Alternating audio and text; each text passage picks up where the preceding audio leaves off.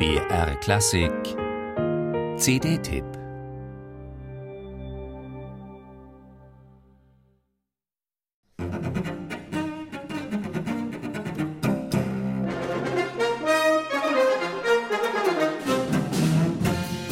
Provozierend rockig beginnt Friedrich Guldas Konzert für Violoncello und Blasorchester.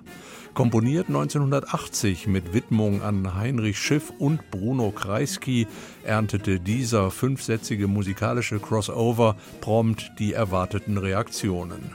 Als musikalischen Furz verhöhnte damals der österreichische Musikkritiker Franz Endler das Werk. Aber das liegt inzwischen Jahrzehnte zurück. Und wer sich heute mit diesem spieltechnisch immens anspruchsvollen Stück auseinandersetzt, der muss mehr mitbringen als nur umstürzlerische Ideen.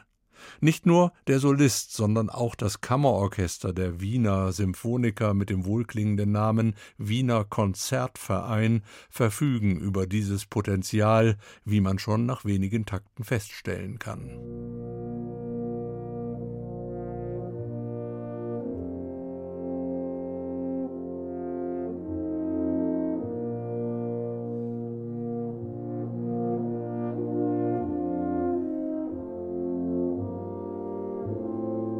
Idylle.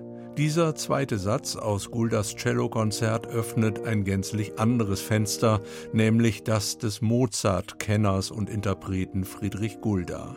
Und im vierten Satz Menuett meint man fast nach einer äußerst anspruchsvollen Solokadenz Franz Schubert in einer Art Barockgewand zu begegnen. Das Ganze wiederum delikat dargeboten von Kleinhappel und seinen musikalischen Mitstreitern.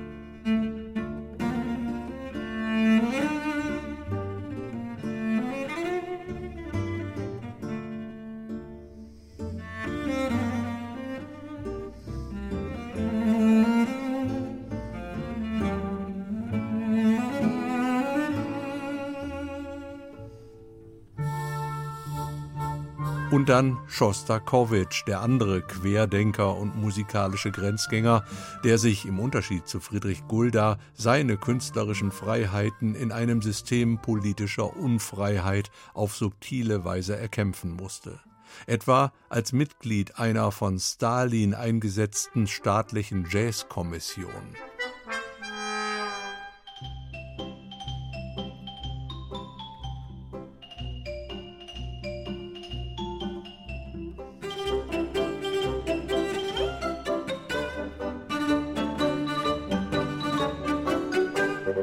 Eine Polka aus der ersten Suite für Jazzorchester, komponiert 1934 und hier zu hören in einem eigens angefertigten Arrangement für Solo, Cello und Blasorchester.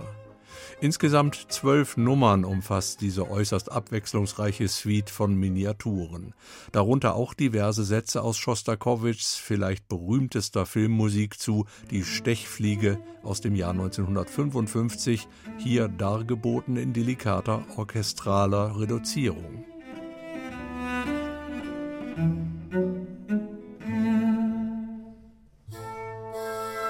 Gulda meets Schostakowitsch Zwei Komponisten, die auf den ersten Blick wenig gemein zu haben scheinen.